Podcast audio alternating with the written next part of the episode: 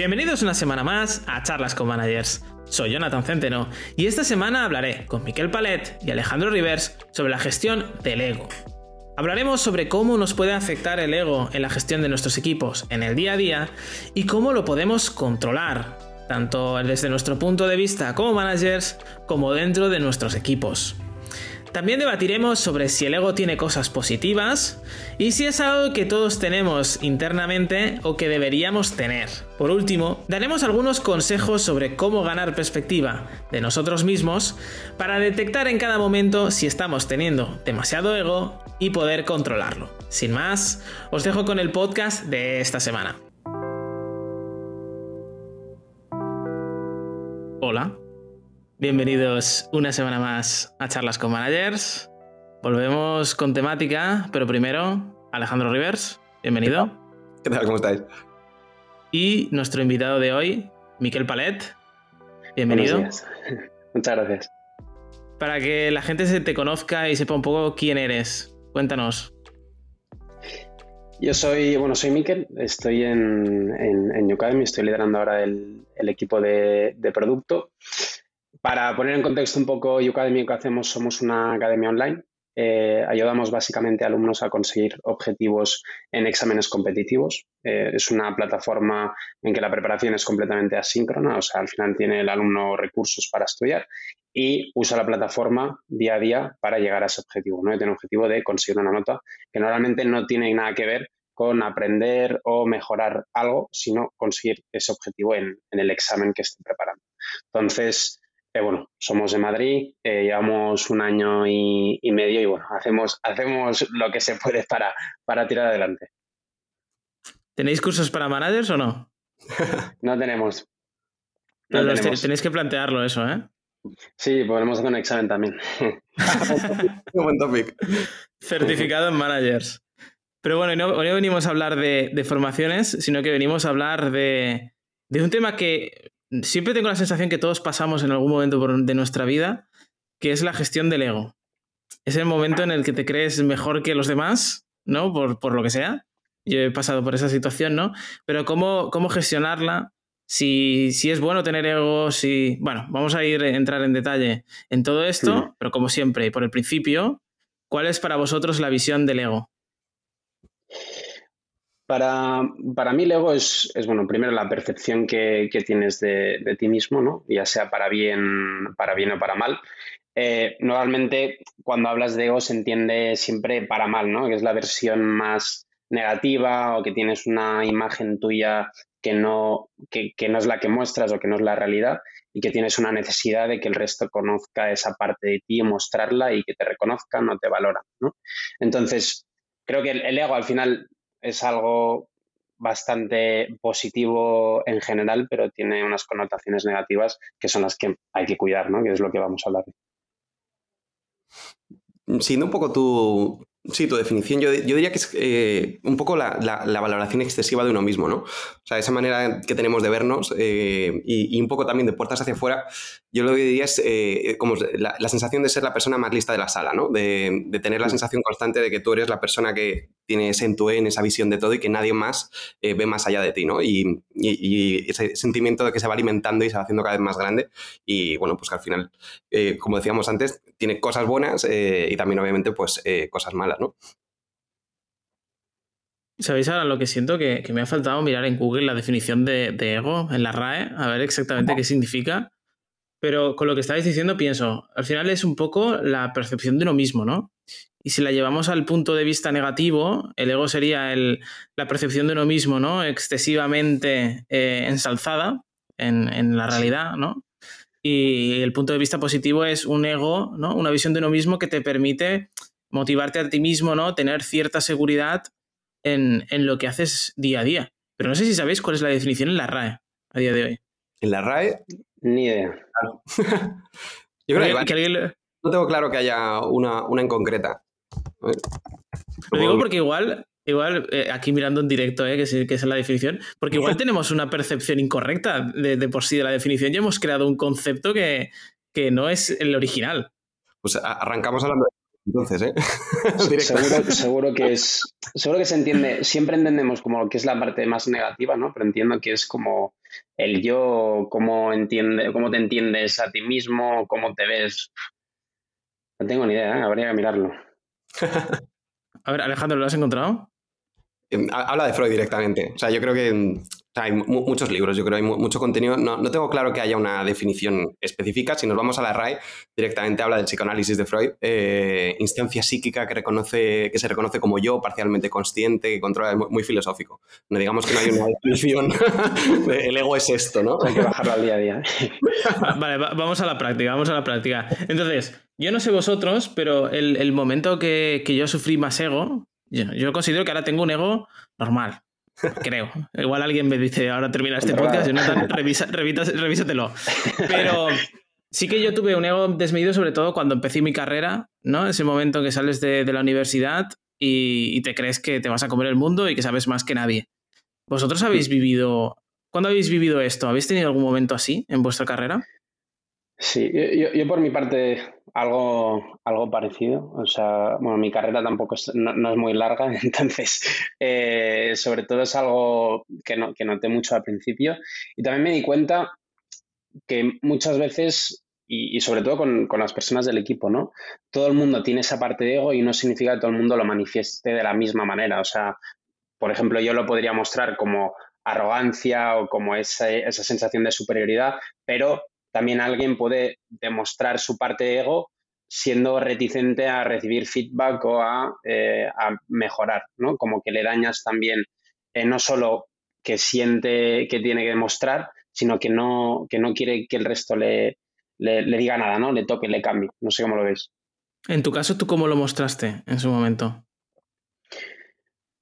Pura arrogancia, yo diría. O sea, el, un poco lo, lo que comentabas tú, yo era una persona en su momento, sobre todo al principio, y que bueno, a día de hoy al final eh, el ego se sigue trabajando, no, no es algo que tienes curado eh, de por vida, ¿no?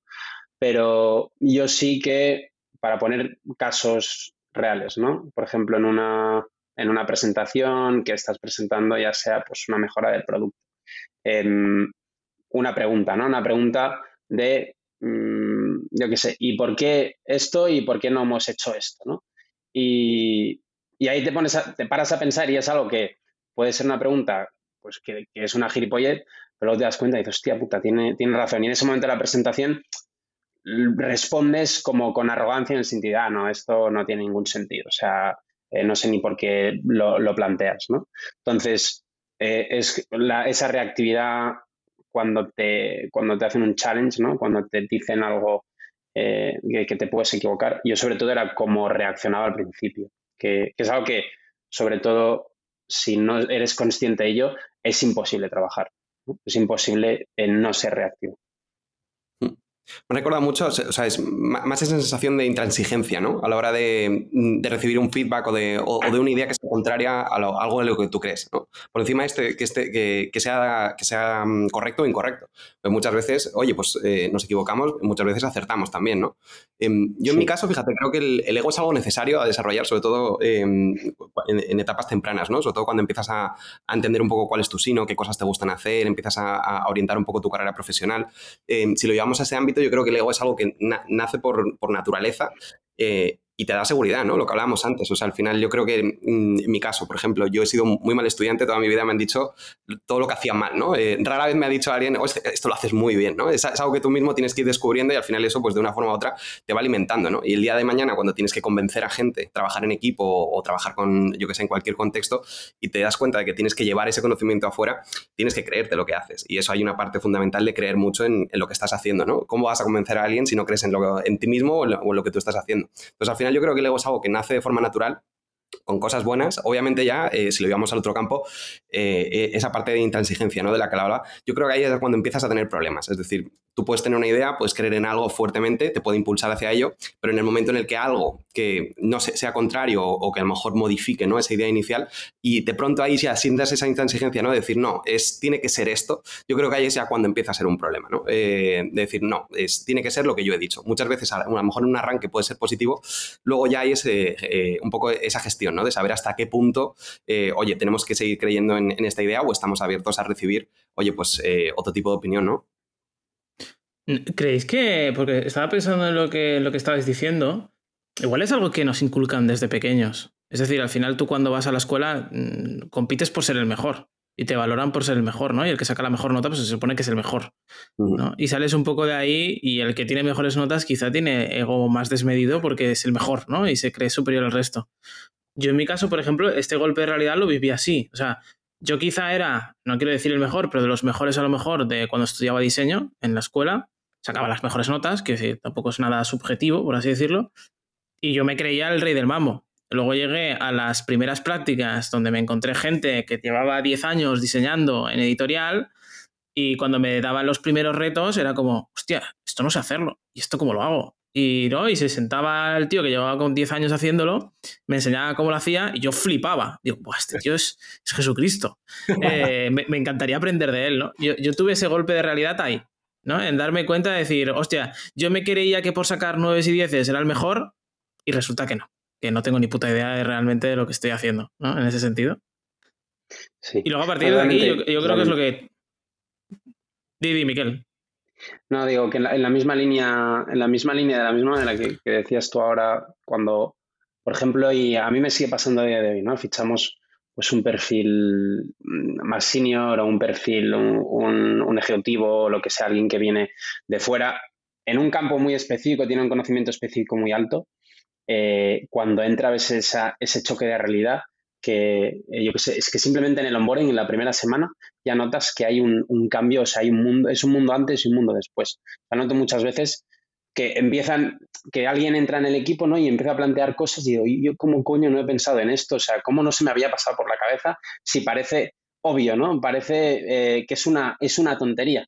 Y siempre que entra alguien, y ya te digo que sea muy senior, no tan senior, hay como ese antes y ese después eh, que se ve muy rápido. O sea, hay un choque de realidad porque además, si entra alguien de fuera, ve todo lo que haces mal mm, con objetividad, ¿no? Y eso a veces duele también porque dices, eh, estás muy apegado a cómo haces las cosas eh, de manera normal, igualmente que las vayas cambiando, nunca haces cambios que sean trascendentales hasta que no viene alguien de fuera y te lo dice. Totalmente. Oye, ¿y cómo, eh, no sé quién, si lo has dicho tú, Miquel o Alejandro, ¿no? Al final el, ego es algo que hay que gestionar en el día a día, o sea, es algo que se puede crecer, ¿no? Es algo que va internamente y tú tienes que siempre controlarlo, ¿no? Eh, más allá del, extremo, ¿no? Como el que yo comentaba de salir del, del colegio, de la universidad y creerte el mejor, ¿cómo os ha afectado y cómo lo controláis a día de hoy como managers en vuestro día a día? ¿Dentro del equipo o nosotros mismos, dices? Vosotros mismos, como managers. Esa es buena. A ver, yo volviendo a lo de antes, o sea, yo creo que tenemos que creer en algo y tenemos que estar seguros de lo que creemos y eso es lo que nos empuja a llevar las cosas adelante. Luego ya ahí, yo para mí ya está el matiz de, mm, lo que hablábamos antes, ¿no? De hasta qué punto estás dispuesto a em, permitir que otra gente interfiera ¿no? en, esas ideas, que te ayuden a hacerlas más grandes, que te ayuden a, evolucionarlas. Em, yo para mí, no lo sé, o sea, yo creo que está muy enfocado a esta parte, a, ser capaz de soltar y de entender muy bien hasta qué punto es necesario em, que tú creas en lo que estás haciendo y tirar para adelante. Em, sí.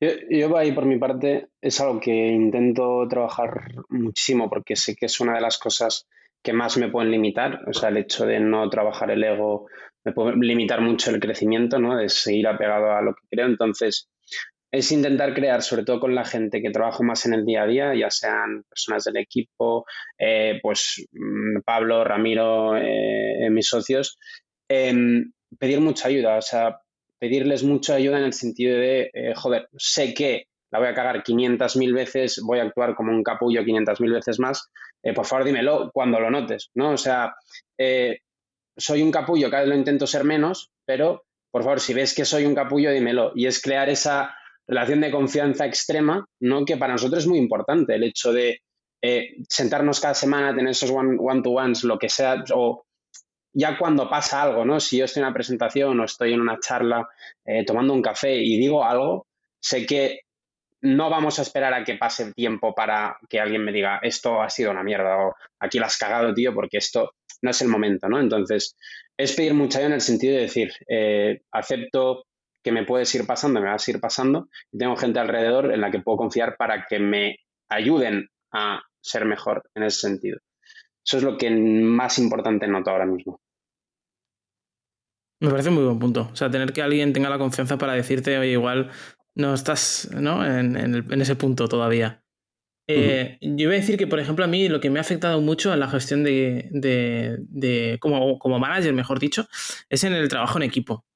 Es en, ese momento en el que te crees que eh, todo lo que te rodea y todo lo que está a tu alrededor es tuyo, ¿no? Y no dejas que nadie lo toque o que participe o sea parte de, ¿no? Entonces es como, esto es lo mío, tú a lo tuyo, si quieres trabajamos juntos, pero yo con lo mío y tú con lo tuyo, ¿no? Y aquí, por ejemplo, eh, yo sí que he notado que he tenido que hacer un ejercicio de eh, confiar en la otra persona, de eh, idolatrar a la otra persona, es decir, llegar al momento de decir, bueno, yo, yo soy bueno en lo mío, pero este, esta persona es buena en lo suyo. Y si nos juntamos los dos, somos la hostia, ¿no? Porque somos muchísimo mejores, ¿no? entonces, esto, esto es súper necesario para que haya trabajo en equipo en el momento en el que alguien se cree superior al otro, eh, por ejemplo, ¿no? Yo, yo, he, yo he sufrido este momento ¿eh? de creerme superior a, alguien de otro equipo por, por, lo que sea, ¿no? Porque, oye, pues consideraba que era un equipo, eh, yo qué sé, gilipolleces, o sea, porque al final son gilipolleces, o sea, todo es importante, las ventas, soporte, ingeniería, pero todo es importante, ¿no? Si no, una compañía no funcionaría. pero hay un momento en el que te crees que, que eres mejor que el resto, ¿no? Y el darte cuenta de que es imposible trabajar en equipo a no ser que eh, hagas un esfuerzo de comprender a la otra persona, de entender y de ver que sabe muchísimo y que puedes admirarla ¿no? y trabajar juntos, también es, por ejemplo, a mí es algo que, me ha costado, ¿no? El bajar todavía un poco más mi ego y controlar un poquito más hasta ese punto en el que surja la magia.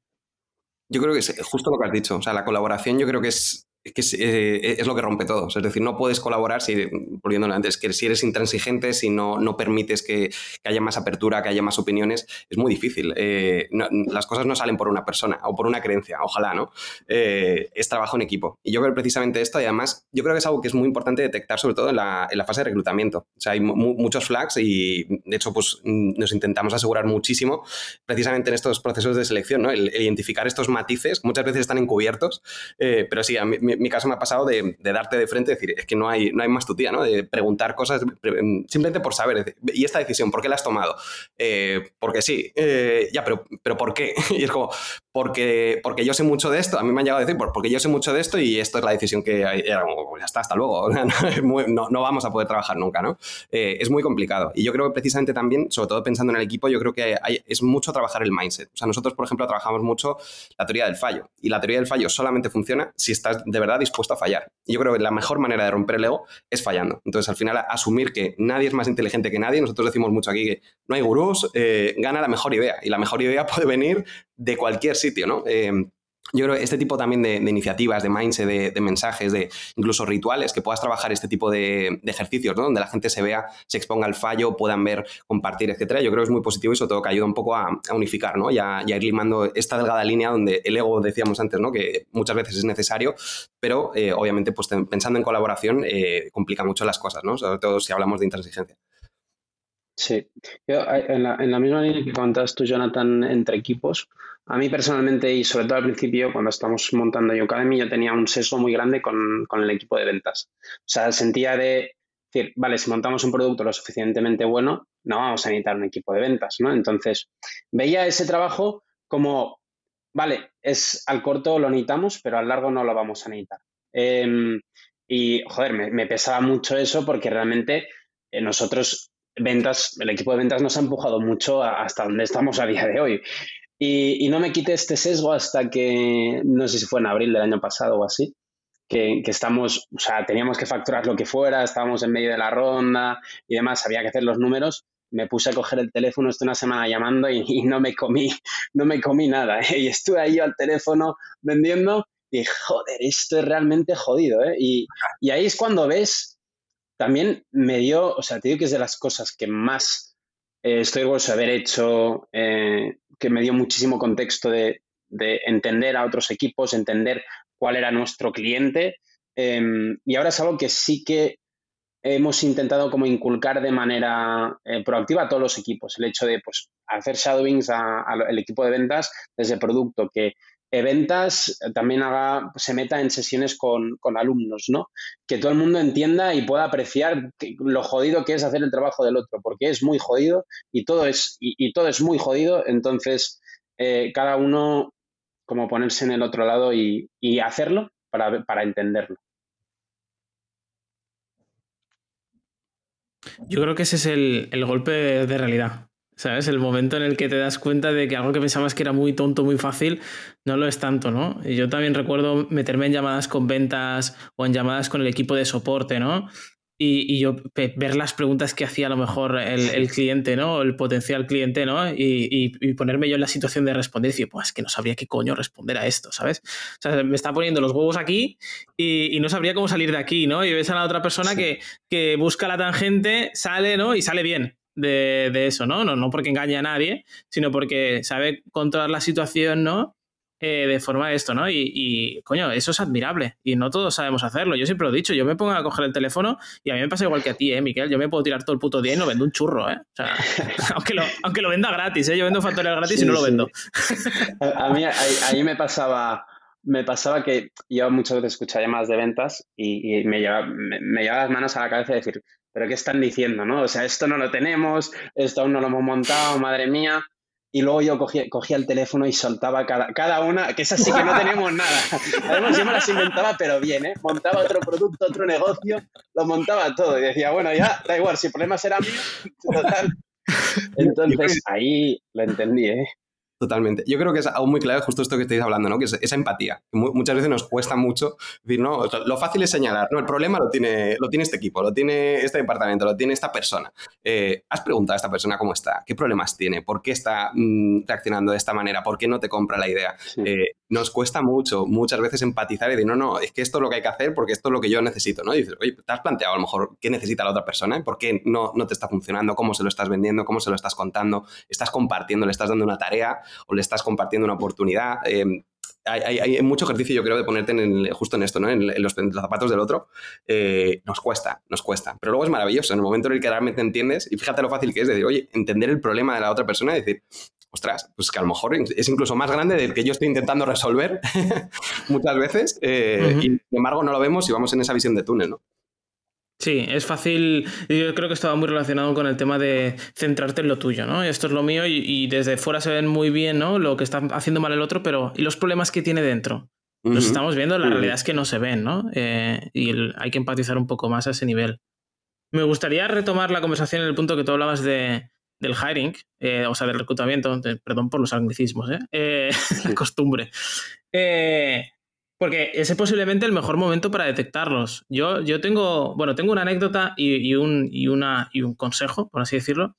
Yo, en, en, el punto en el que más se ve potencialmente este red flag, o el que es más, más evidente, por ejemplo, en el caso de Growth, siempre nosotros hacemos prueba técnica. Una prueba técnica en el que, bueno, si eres diseñador o eres ingeniero, tienes que desarrollar y resolver un problema, ¿no? A veces con diseño, a veces con tecnología. Y es muy evidente cuando alguien tiene quizá un ego desmedido, ¿no? Porque cuando nosotros no le decimos cómo tiene que hacer las cosas en este challenge eh, o en este reto, yo te pregunto cómo lo estás resolviendo y por qué lo estás resolviendo y así, ¿no? Lo que pasa es que las preguntas obviamente van enfocadas a, pillarte, o sea, van enfocadas A, que tú vayas bien, o sea, porque yo, al final, alguien con seniority ve claramente lo que has planteado bien, lo que has planteado mal. Yo no te voy a decir, oye, ¿y por qué esto has planteado así y no así? ¿no? Porque entonces te estoy dando la respuesta. Pero, oye, ¿por qué lo has planteado así? Vale, ¿y lo plantearías de otra forma eh, si tuvieras este otro problema? ¿no? Y te voy dando vueltas, ¿no? Y hay un momento en el que alguien que tiene un ego desmedido se empieza a poner a la defensiva y empieza a defender su idea aunque se está dando cuenta y lo ves claramente, ¿no? Que la persona está, se está dando cuenta, no tiene sentido, no tiene sentido, no tiene sentido, pero lo sigue defendiendo, ¿no? A capa y espada. Y luego eh, hay otro momento que mucha gente eh, pide feedback. Dice, oye, ¿me puedes dar feedback? Y le das feedback de, de, su prueba, ¿no? Y del proceso y se pone a la defensiva otra vez, ¿no? No, claro, me estás dando este feedback, pero es que, claro, la prueba no está bien explicada, no se entiende esto, no sé qué. Bueno, has pedido feedback, te lo estoy dando y te los, y, yo siempre soy una persona que da feedback a gente de fuera muy soft, porque no quiero que nadie se vaya, ¿sabes? Vale, te quiero ayudar a crecer, te quiero ayudar a, ver lo que hemos visto y a lo mejor cómo puedes plantear un nuevo proceso similar en otra compañía, pero tampoco te quiero ofender. Eh, y ves ahí que hay gente que se defiende esto y luego te tira encima mierda, ¿no? Y te dice, la prueba es una mierda, el proceso ha sido una mierda, y dices, bueno, vale, pues, pues nada, pues suerte. no sé en vuestro caso. Ah, espera, y tengo una anécdota también. Recuerdo una entrevista con, con Hafin, que no está aquí hoy, que entrevistábamos a, una persona de, para, posición de ingeniería.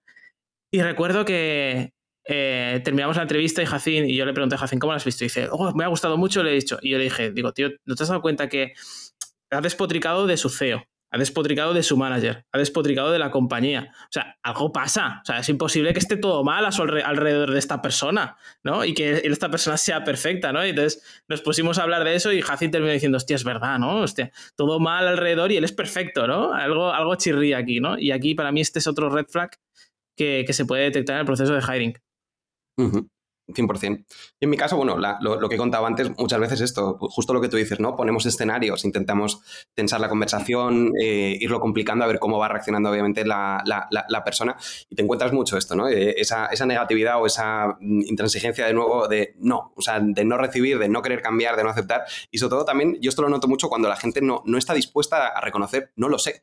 Y fíjate lo fácil que es decir, no lo sé. Y haces una pregunta, empiezas tal, y en vez de dar la respuesta o pensar o parar 10 segundos a decir, hostia, tendría que pensarlo, o no lo he hecho nunca, o ostras, es eh, buena pregunta, lo que sea, ostras, y de repente empiezan a dar vueltas, empiezan a hablar, empiezan a hablar, y te dan una vuelta, un círculo completo hasta llegar al punto de decir, llevamos tres minutos hablando y no me has respondido. y fíjate, y no, lo sé, no pasa nada. Y yo eh, también noto, es muchas veces inseguridad, ¿no? Pero también eh, muchas veces hay mucha parte de ego de decir, em, por mis narices que no, no voy a fallar, ¿no? Y ya para mí red enorme. Es decir, no lo sé, no pasa nada. No, yo he entrado aquí, no sabía ni el 10% de lo que sé hoy.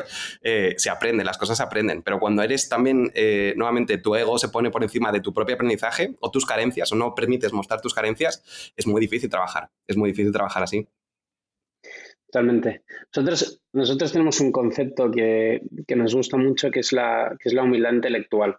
E intentamos siempre actuar con humildad intelectual en el sentido de que eh, no sabemos nada, ¿no? O sea, no sabemos aún lo que no sabemos, entonces siempre en una conversación, sea con quien sea, el hecho de intentar aprender, aprender algo más. En el caso de las entrevistas, eh, aparte, bueno, de los casos que habéis planteado, em, a mí personalmente hay un caso que, ocurre mucho y que demuestra también muy poca pues, humildad intelectual, que es el, hecho de que no pregunten. Que alguien no pregunte sobre, sobre ti, sobre el proyecto, sobre lo que haces, ¿no? Eh, yo siempre digo en las entrevistas, digo, no, esta entrevista no, tiene ningún fin en particular, o sea, me gustaría conocerte, me gustaría saber quién eres y, y ver cómo encajas en el proyecto, porque al final también estamos en una, fase muy temprana y pues hoy estás programando y mañana coges el teléfono, ¿no? Entonces, eh, no tanto la, parte profesional, sino la más, la más personal, ¿no? Y es el hecho de, no, me gusta nada la sensación de, estar preguntando constantemente y que eso sea un interrogatorio. O sea, el hecho de que se pueda convertir en una conversación natural, que, también te pregunte la otra persona, se interese sobre el proyecto, sobre ti, y, y cuando no pasa, directamente me, me, genera mucho rechazo en el sentido de esta persona le da absolutamente igual, ¿no? Ha venido aquí como, como podía ir a cualquier otro sitio. Y entonces lo que me transmite es muy poca humildad intelectual de que no, no, quiere, no quiere saber más, no quiere, no quiere aprender, no, no tiene esa iniciativa. Totalmente, podríamos decir que se pone en el centro la persona, ¿no? Yo soy el centro y de igual donde vaya que lo importante soy yo. Es un poco la, sensación, ¿no? Pero sí, es un claro red flag, ¿no? El no hacer preguntas, yo creo también. Lo, en el anterior podcast también. Es el verdad. Tema, de las preguntas, flag. flag. Totalmente. Hemos hablado también que hay una parte positiva o necesaria, o sea, que el ego es algo que, todos tenemos interiorizado y que hay una parte buena. ¿Qué aspectos positivos le veis al ego desde el punto de vista como manager? Luego, si queréis, vamos al, al de equipo o al de los individuos. Sí, yo ahí de la parte positiva del ego, al final creo que lo comentaba Alejandro antes, ¿no? La, seguridad. O sea, el hecho de tú cuando estás como manager al, equipo, le tienes que liderar, ¿no? Tienes que transmitir una visión, tienes que transmitir un camino. Eh, sepa, sepa el equipo que, tienes claro eso o que no lo tienes, pero al menos tienes que enseñar por dónde ir, ¿no? Y, esa seguridad al final es la que te da el ego, el hecho de pues el, síndrome del impostor, ¿no? Que yo creo que lo tenemos todos, es algo que hay que trabajar, el hecho de decir, vale, eh, no sé si me, probablemente me estoy equivocando, no tengo ni idea de lo que estoy haciendo, pero de alguna manera tienes que demostrar que tienes una seguridad o tienes una visión o tienes un camino que, mostrar a, las personas que estás liderando. Y independientemente que luego obviamente la puedas cagar y el equipo sea consciente de que la puedas cagar por, por esa humildad intelectual, pero Em, es mostrar un camino. Yo creo que es lo que te permite al final en el día a día ser líder no es el hecho de saber más, simplemente es el hecho de intentar anticiparte eh, cometiendo el, menor de los fallos, pero la vas a seguir cagando. Y en mi caso, fíjate, mm, hablando de este viaje, ¿no? de este camino, que me ha gustado mucho la, la metáfora, yo puedo contar de, cómo puedes convertir un ego negativo a lo mejor a, llevarlo a convertirlo en algo positivo. Mm. Esto además eh, nos pasó hace poquito, tenemos una persona en el equipo, eh, lleva poquito, es eh, de los más jóvenes y tal, tiene muy buenas ideas, mucho talento, pero muy intransigente en muchos temas, ¿no? de pronto me venía, joder, es que, es que nadie me escucha, es que nadie me hace caso, es que, es que no consigo convencer a esta gente y es una frase que repetimos aquí constantemente en Factorial es, convence o déjate convencer. Y lo que no puede ser es que te vayas sin haberte haber convencido o, que te hayan convencido a ti. Ahí es donde yo creo que ya empieza, empieza a haber problemas. ¿no? Entonces, en el momento en el que dices, ostras, ¿por qué no convenzan toda esta gente? Plantéate que a lo mejor necesitas ganarte su confianza. Es decir, ¿qué has demostrado? ¿Por qué tu idea es mejor que la del resto? ¿Qué has hecho? ¿Qué hitos has conseguido? ¿Qué resultados has conseguido para asegurar que tu idea o tu visión está más adecuada, ¿no? Es más correcta en esta línea. Em, trabajarlo desde ahí. es decir, y, es, no hay conversación en, esto. O sea, yo tengo mil ideas al día, lo digo siempre, bueno, mil no, ojalá 30, 40. Cuando me voy a dormir, con suerte, eh, me quedan dos. Eh, lo primero que hago es validar eh, la persona que más sepa de toda la compañía quién es. Esta persona, voy, oye, ¿esto tiene sentido? No, esto es una puta mierda. ¿Por qué? Por esto, por esto, por esto. Hostia, tienes razón. Hay veces que no, Oye, por esto, por esto, por esto. Oye, pero ¿y con esto? Ah, pues mira, ah, pues si lo vemos por ahí, sí, ¿no? Eh, pero ese ejercicio de poder mostrarte, estar abierto a que tu idea puede mutar, puede evolucionar, no, vamos, no, conozco ningún proyecto, ninguna idea que haya mm, desde el origen hasta el final exactamente como se planteó. Mm, vamos, no, ningún ejemplo conozco así. Este es buen punto. Al final yo creo que te tienes que conocer un poco a ti mismo desde un punto externo, ¿no? A veces es vernos desde fuera y ver tanto las debilidades como los puntos fuertes, ¿no? Tampoco es el decir, no, yo no sé nada, soy muy humilde, soy ignorante para todo, ¿no? Porque hay que saber reconocer también qué se te puede dar bien o qué eres mejor en y esto pues puedes ayudar al resto o son cosas que puedes sacar tú y empujar más fuerte y, a lo mejor no necesitas ayuda y también saber reconocer, hostia, pues esto se me da bastante mal, voy a pedir ayuda y voy a buscar gente que me, que me eche un cable, ¿no? y, el punto que tú comentas, ¿no? Cuando eres el que más sabe de algo, ¿no? El ver cómo puedes ayudar a la persona, ¿no? Y convencerle de que a lo mejor, ¿no? Eh, pues puedes ayudarle y echarle un cable, te tienes que poner en sus zapatos. No contar la historia desde tu punto de vista, sino ponerte en, tus, en sus zapatos, ¿no? Que esto es siempre más complicado. Sí, Justo ayer tenía una conversación muy parecida con una persona del equipo que me decía, me decía exactamente eso. Me decía, joder, es que siento que, estoy hablando en una reunión o, lo que sea, en un sprint, planteo algo y, nadie me escucha, ¿no? Y en cambio, cuando, cuando estás hablando tú, todo el mundo le parece increíble la idea. Y puede ser la misma, pero, pero no logro cómo transmitirla, ¿no? Y, justo yo le decía, eh, le decía eso, ¿no? Eh, creo que lo, más importante eh, para mí cuando estoy en la reunión es siempre tendré una opinión fuerte, ¿no? Probablemente eh, por, personalidad, porque normalmente siempre tienes opiniones fuertes em, y las planteas, pero para mí es malísimo cuando, cuando convenzco, o sea, cuando eso cala demasiado rápido, ¿no? En el sentido de decir, joder, tengo opiniones, pero no, no, son las mejores ni van a ser las mejores. Simplemente porque tengo una opinión no significa que vayamos a hacer eso, ¿no? Entonces es, por favor, invitar a, todo, a todas las personas, a todo el equipo, que eh, intenten tirar esa idea abajo, que propongan nuevas ideas y que siempre salga al debate, ¿no? Porque es, yo tengo un contexto de la empresa, tú tienes otro, él tiene otro, y juntos tenemos que resolver un problema, ¿no? Y la solución dará igual, es si eso soluciona al problema que estamos planteando. Y, eso es algo realmente complicado porque es una de las partes del ego, ¿no? El hecho de tú plantear opiniones y que, que nunca lleguen, lleguen a nada duele y hay que, hay que trabajarlo eso. Ese es muy buen punto porque es un poco el, ¿no? Por un lado el ego te da esa seguridad de transmitir ideas, ¿no? Y de convencer, ¿no? Porque alguien que tiene, ¿no? cierta seguridad sobre sí mismo, ¿no? Tiene más poder de convicción normalmente porque comparte ideas, ¿no? Con una convicción mayor. En cambio, alguien que se siente quizá, eh, ¿no? Que dice, hostia, yo no sé nada, seguro que tiene razón, aunque no estoy de acuerdo, no le voy a decir nada porque seguro que tiene razón, ¿no? Le falta un poco esa, ¿no? Ese next step para tener un poquito más de seguridad y confianza y decir las cosas, ¿no? Y aquí yo creo que como managers siempre está en nuestro poder crear ese entorno de seguridad, o más que seguridad, voy a decir confianza, ¿no? En el que eh, buscamos todas las opiniones. Consideres que sepas eres más experto o menos experto, ¿no? Eh, mientras haya, pueda haber, siempre yo creo que siempre hay gente más o menos segura en todos los entornos en los que trabajamos, ¿no? Pero que todo el mundo pueda expresar su opinión con total libertad, sin sentirse, ¿no? Juzgado o ofendido en, ese, en ese aspecto, yo creo que sí que, es fundamental y tenemos que trabajar en ello. Y mientras tanto, ¿no? Pues con esta persona quizá que él tiene menos inseguridad, pues ir trabajando poco a poco, ¿no? Que realmente, pues que sabe, que tiene conocimiento, que puede ayudar a otros, ¿no? Y que, y que su opinión cuenta, igual que la del resto para mí está muy orientado eso, demostrar. O sea, tienes talento, crees en ello, demuéstralo. Demuéstralo y el resto irán detrás. Si realmente les convence, porque, oye, pues si realmente tenías razón, lo, se va a ver, ¿no? Em, yo creo que muchas veces también surge, surge mucho en el, en el cómo. Pero al final, el cómo hacemos las cosas, cómo resolvemos los problemas, infinitas maneras, ¿no? Y ahí yo veo muchas veces donde, cuando tienes claro lo que, el por qué lo haces, eso es indiscutible, ¿no? Estamos resolviendo esto por esto, por esto. El qué tienes que hacer ya es la priorización.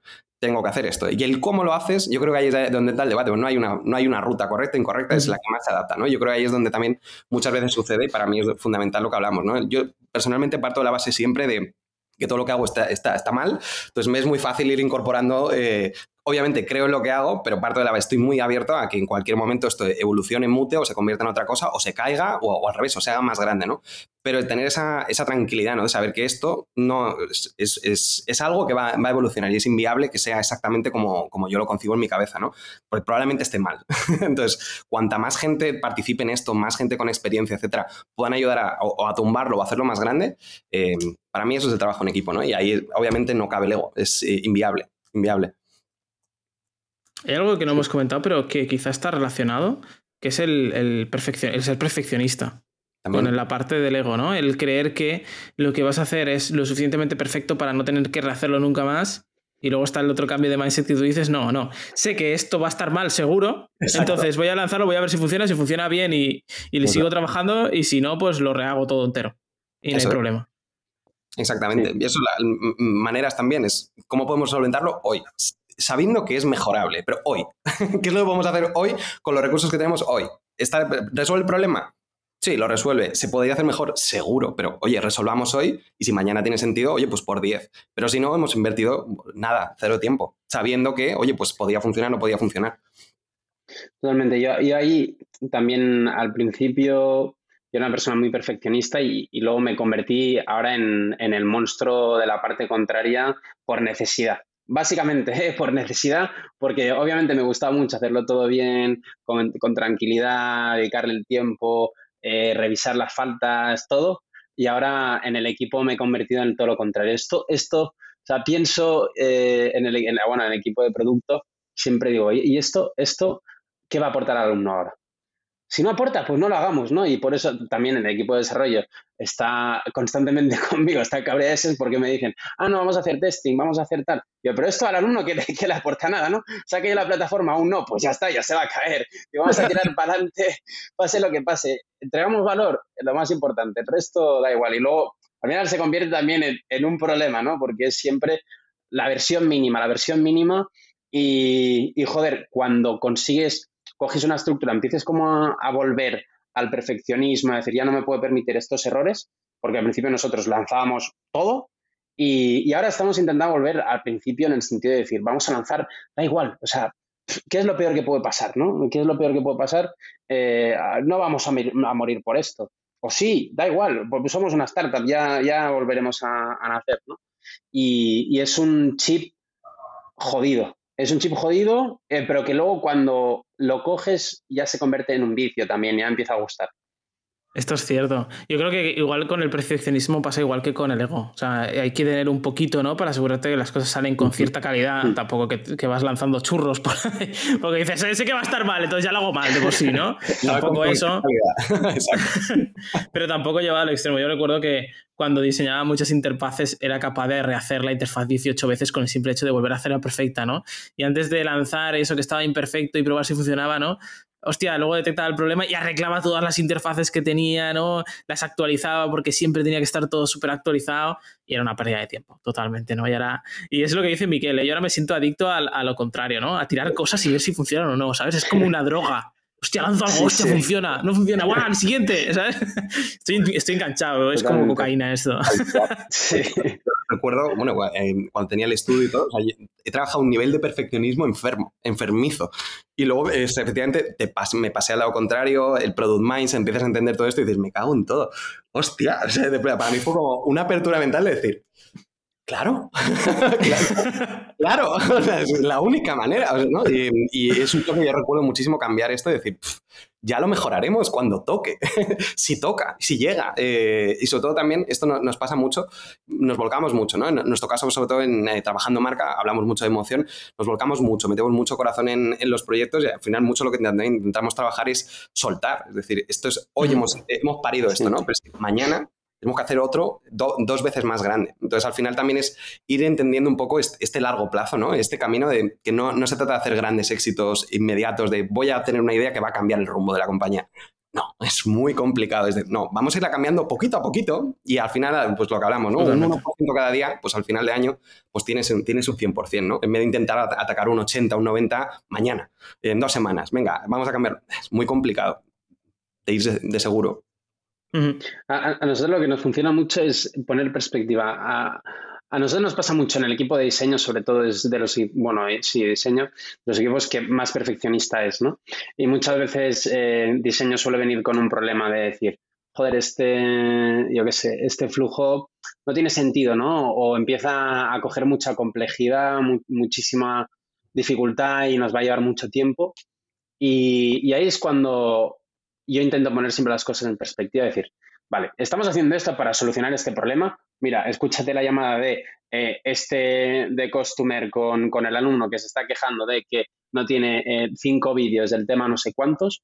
Y cuando ven la, la, la realidad del problema dicen, joder, eh, vale, ya sé cómo resolverlo, ¿no? Y ese, ese contexto de decir, tío, el problema que tengo yo es bastante menos prioritario que el, que estamos intentando resolver, ¿no? Entonces vamos a simplificarlo todo, entregar valor y obviamente eso tiene que tener una forma a largo plazo, pero, pero es lo importante al final.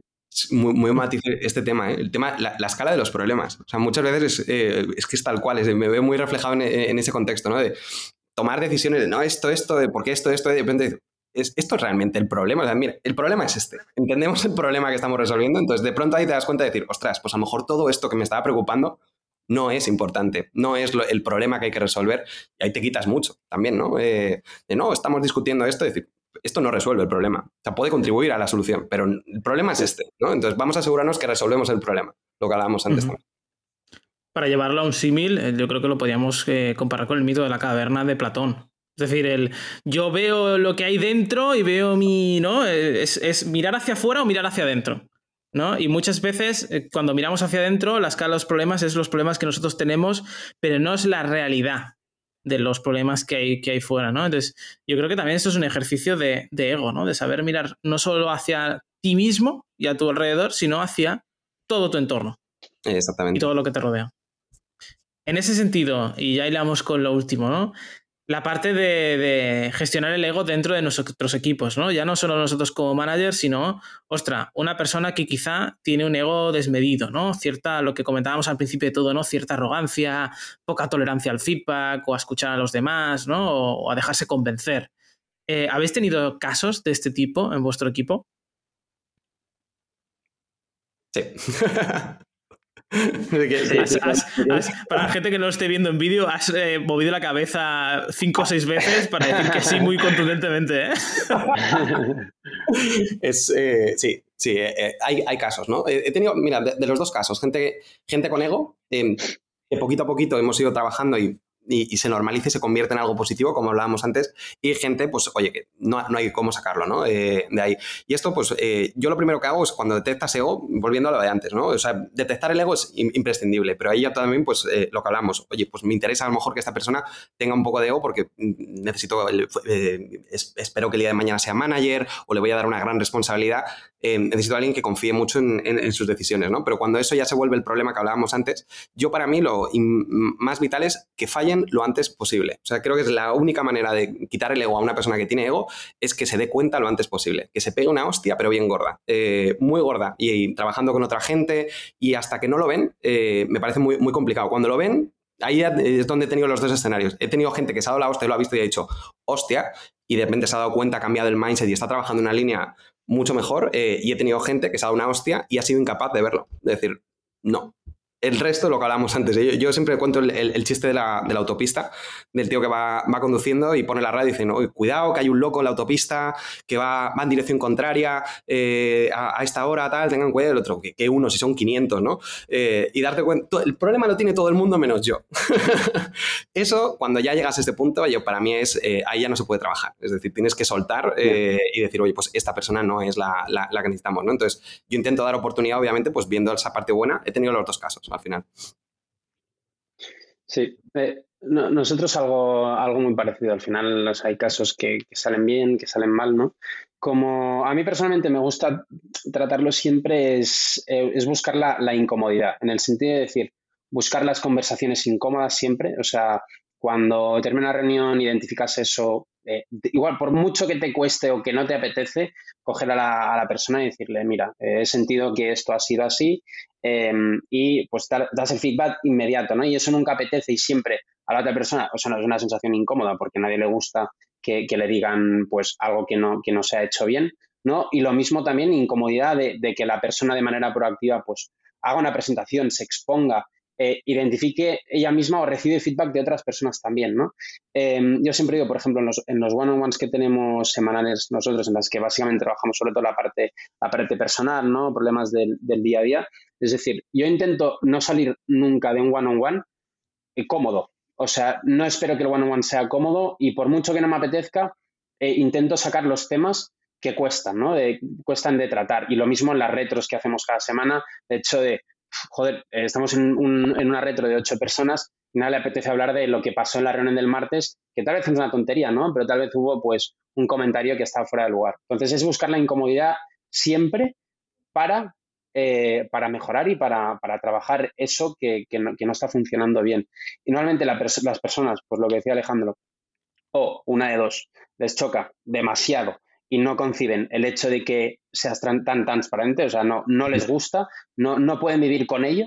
O hay personas que primero, normalmente siempre choca, pero luego lo agradecen. Lo agradecen y cuando empiezas a aplicarlo tú también, joder, es que nosotros de lo más orgullosos que podemos estar es ese, ese, agradecimiento de personas que han buscado la incomodidad y han conseguido mejorar, ¿no? Entonces, para mí la clave está en esa incomodidad constante, que es una, es una putada porque nunca estás cómodo, pero, pero es el único camino, yo creo.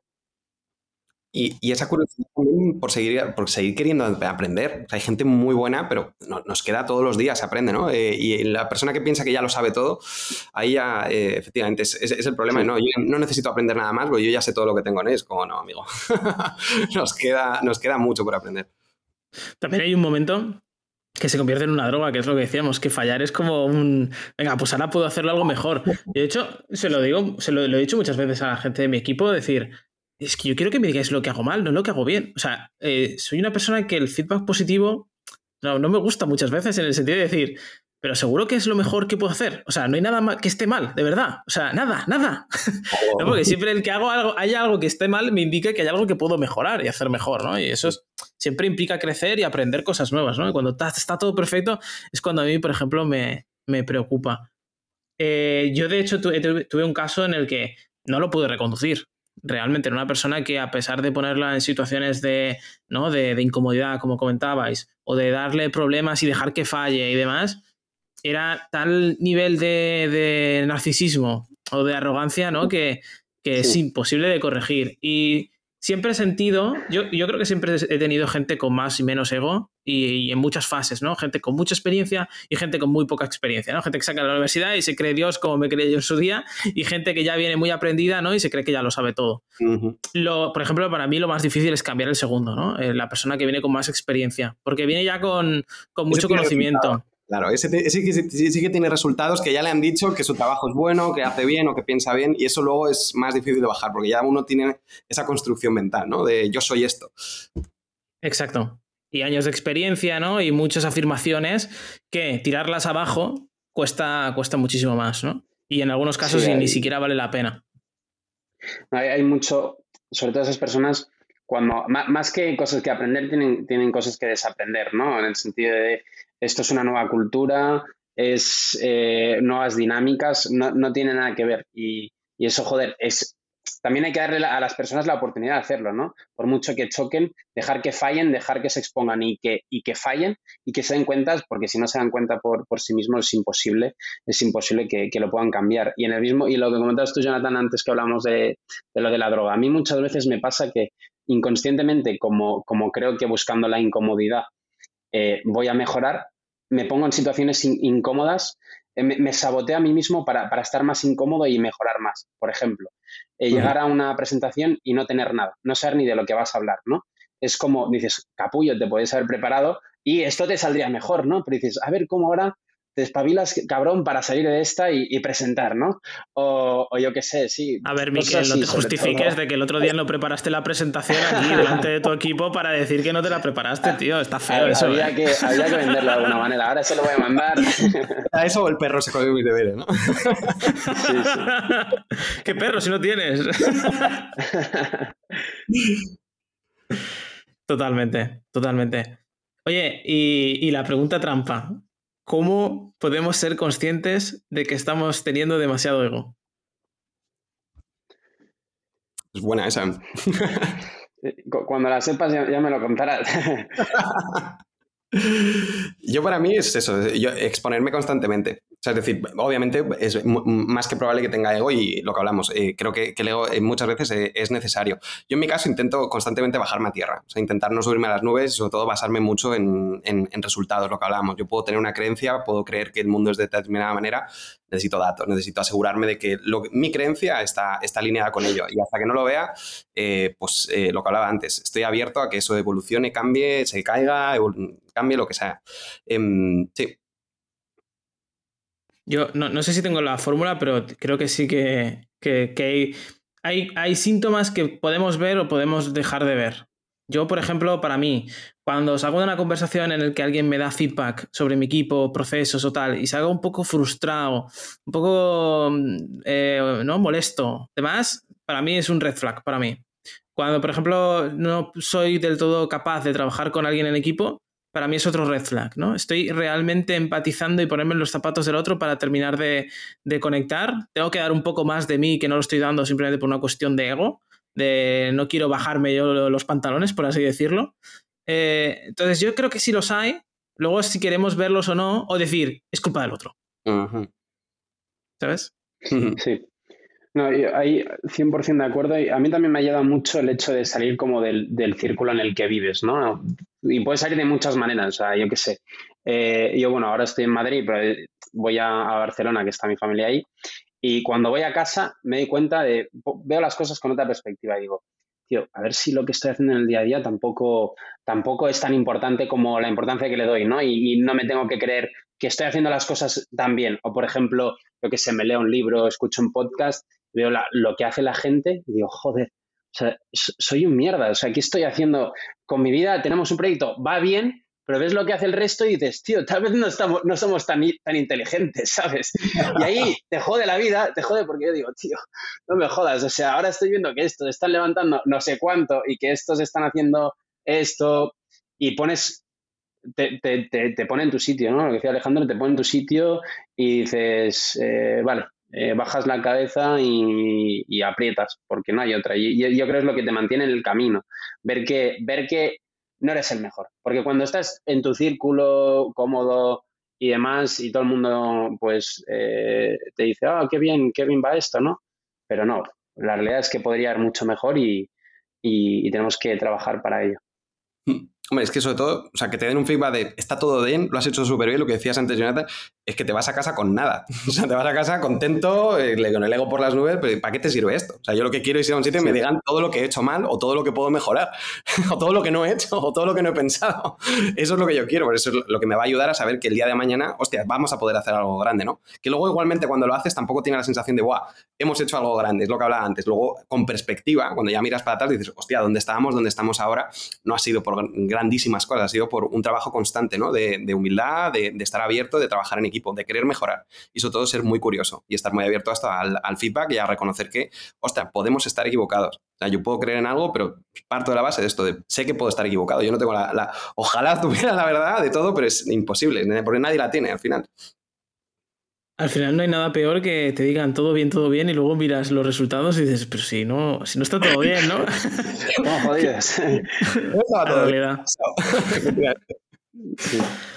Oye, pues eh, creo que, lo hemos cubierto todo. Yo no sé si habremos ayudado a alguien o no, yo espero que sí. Eh, al final el, el, ego es algo muy subjetivo, es un... Yo creo que es de esas cosas que hay una fina línea que hay que estar siempre como en la línea, es el punto ideal, pero pasarte malo y quedarte corto también, ¿no? Eh, y hay que... Pero bueno, yo creo que al menos hemos dado una visión de que el ego no es solo algo negativo, sino que es algo que nos puede ayudar a ganar seguridad, a ganar confianza, ¿no? A salir una presentación y crearnos lo que decimos, ¿no? Que hay mucha gente que siente inseguridad de compartir mm. cuando realmente sabe y sabe mucho y tiene ese, ese miedo, esa inseguridad, eh, y también el cómo controlarlo, ¿no? El cómo ponernos en el zapato del otro, el ganar perspectiva, el empatizar, ¿no? Igual podemos grabar otro podcast sobre cómo empatizar con, con el y perfeccionismo, exacto. Eh, así que antes de nada, Miquel, muchas gracias por venir, por, compartir con nosotros. Esperaremos ese, esa formación de managers ¿eh? en nada, muchas gracias a vosotros. La verdad que, ha sido una conversación muy interesante, muy cómodo y, bueno, si, si, queréis volver para, hablar de perfeccionismo o de lo que sea, por aquí, por aquí estaremos. Perfecto. Gracias, Miguel. Y Alejandro, una semana más por estar aquí. Y a todos los que nos, nos, a todos los que nos seguís, gracias por estar ahí una semana más y nos vemos la semana que viene con un nuevo episodio.